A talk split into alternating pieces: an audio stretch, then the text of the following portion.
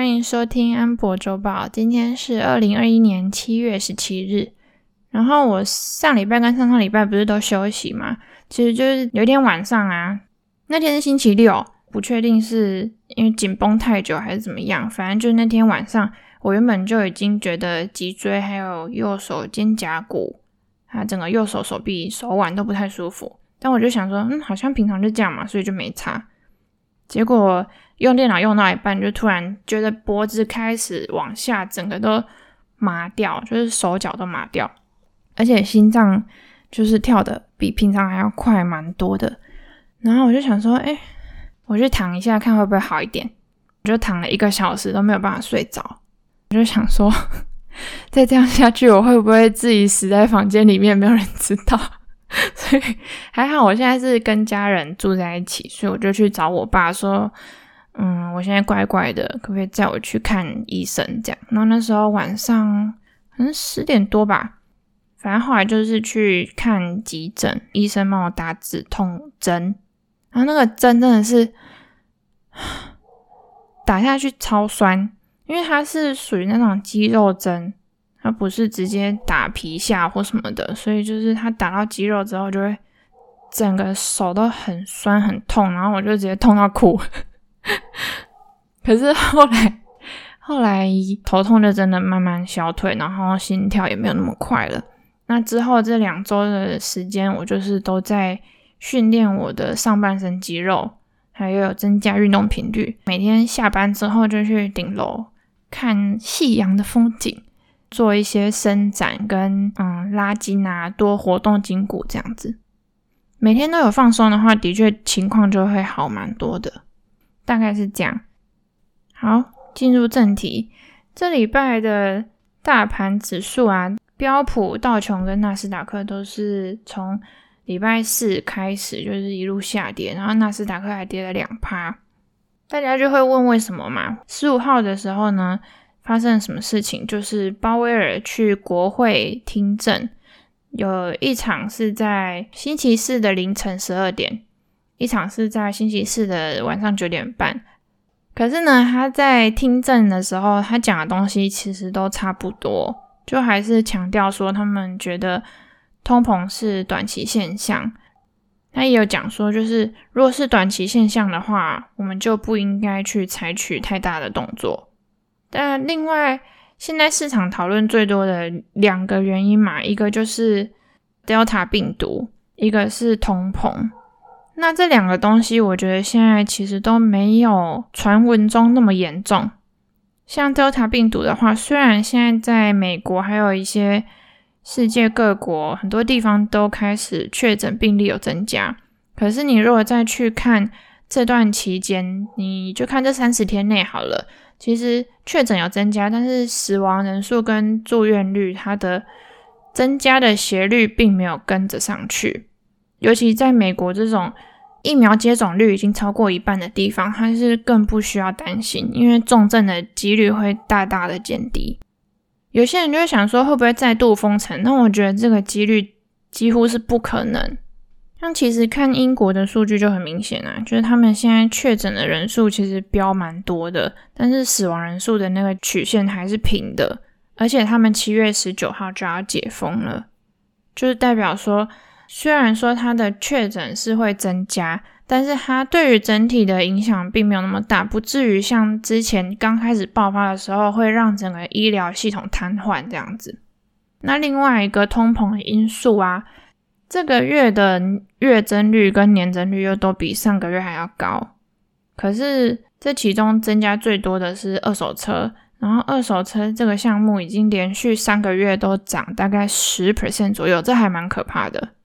那它跟去年同期相比更是涨了四十五 percent，也就是说你原本去年买一台一百块的车，今年买要一百四十五块。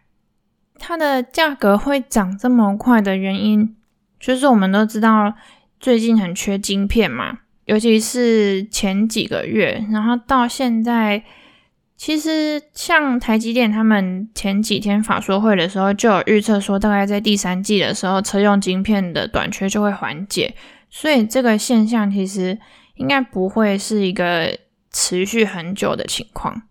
然后二手车这个价格涨幅，它其实就贡献了整个六月的物价指数涨幅的三分之一。不过，个人感觉物价指数还有另外一个比较不确定的因素，就是油价。因为这一次的那个 OPEC Plus 会议，他们不是谈不拢吗？所以现在的油价波动就会比较大。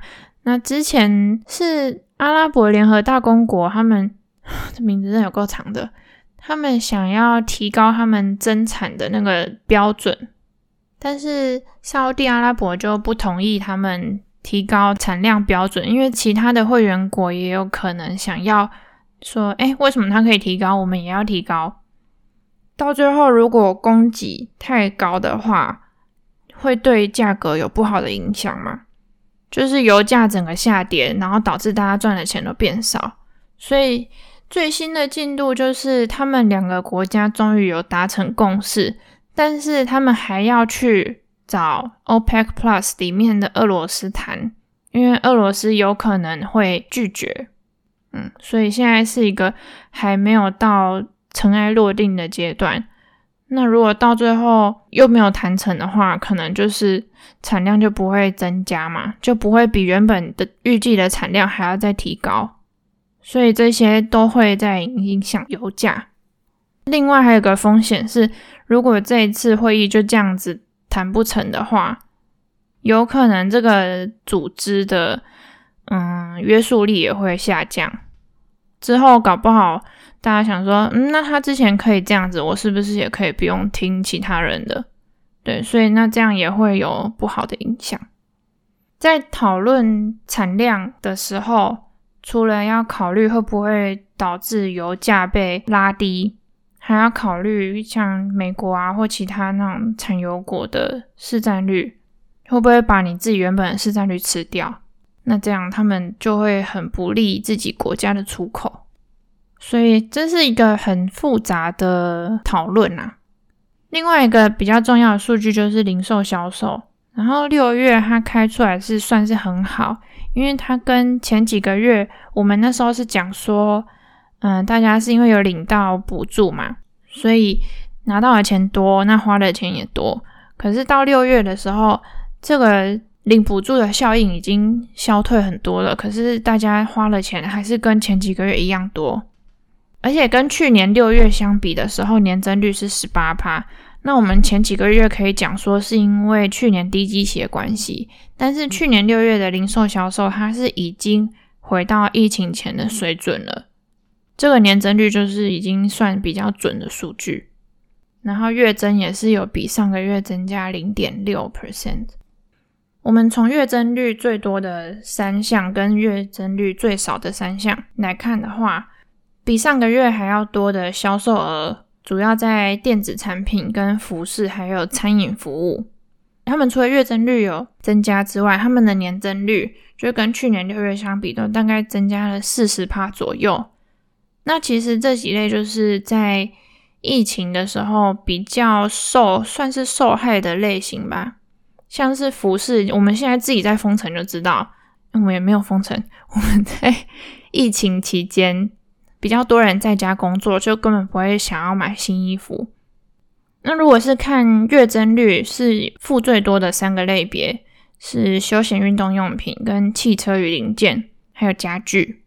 但是这三类在前几个月美国封城的时候是增加最多的。就是说，现在大家已经没有再把钱拿去买那些疫情期间花费比较多的东西，所以这几类的年增率也就是只有十趴左右而已，跟刚刚我们提到四十趴就差蛮多的，就是有一个消费目标的转移这样。那再来就是下礼拜有三件事我提一下，一个是。星期二台湾时间晚上七点半，要换贝佐斯，他要搭他的 Blue Origin 火箭去太空。原本是他先宣布要上太空，结果被维珍银河的布兰森拦胡嘛。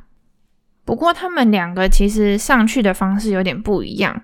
布兰森他是火箭载着飞机到一个高度之后，让飞机自己冲上去，然后再降落下来。他们是降落在跑道上面的。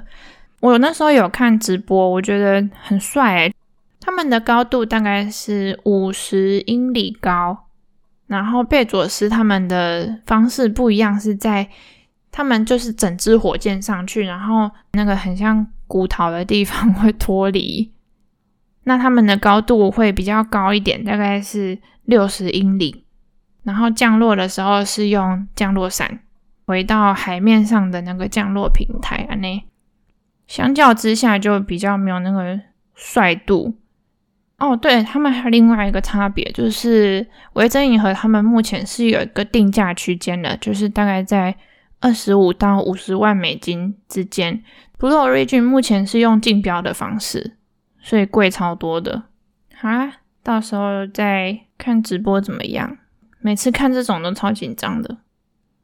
星期四的时候，它不算星期四，它算星期三晚上十二点有那个 The B Word 这个活动。那它是 Square 跟 Twitter 的老板 Jack Dorsey 联合 Ark Invest 的老板 Catherine Wood，他们两个算是成立一个倡议行动，主要就是想要破除大家对比特币的一些迷失或者错误的印象，这样子。可是我觉得他们在这个时候出来讲，好像会不知道会不会对比特币的价格有帮助啦。那另外一个看点就是 Jack Dorsey 他有邀请马斯克，那到时候可能还是要等到活动当天才知道他有没有去。最后一件事情就是星期五东京奥运就要开始了，现在就是一个硬要办的状态，因为整个民众。反对的人非常多，而且是他们前阵子在传递圣火的时候啊，路边还有一个大妈就拿着水枪喷圣火，想要把它浇熄，然后再讲说反对奥运、停止奥运之类的。而且他们其实才在上礼拜一的时候进入又新一波的那个紧急事态，就是类似他们的封城的状况，而且会持续到八月二十二号，就等于是。整个奥运期间都不会有任何的观众。其实没有观众对于体育赛事好像影响还蛮大的。大家都会讲什么主场优势嘛，就是因为整个那个观众在现场的情绪感染力是会对球员表现多少是有一些影响。那你现在不在主场就算了，是根本就空场的情况之下，其实应该还蛮凄凉的。总之，日本政府可能是。有些合约或什么成本的问题，真的觉得一定要办下去吧。希望以后不要再有这种奇怪的疫情，害大家亏这么多。七月底希望可以顺利解封，但是重点还是大家都要去打到疫苗，要不然解封之后也只是会再封城而已。而且我看现在大家已经关不住了啦，所以到时候解封一定是直接报复性出游一波。可是大家还是要小心一点比较好。好，以上报告，拜拜。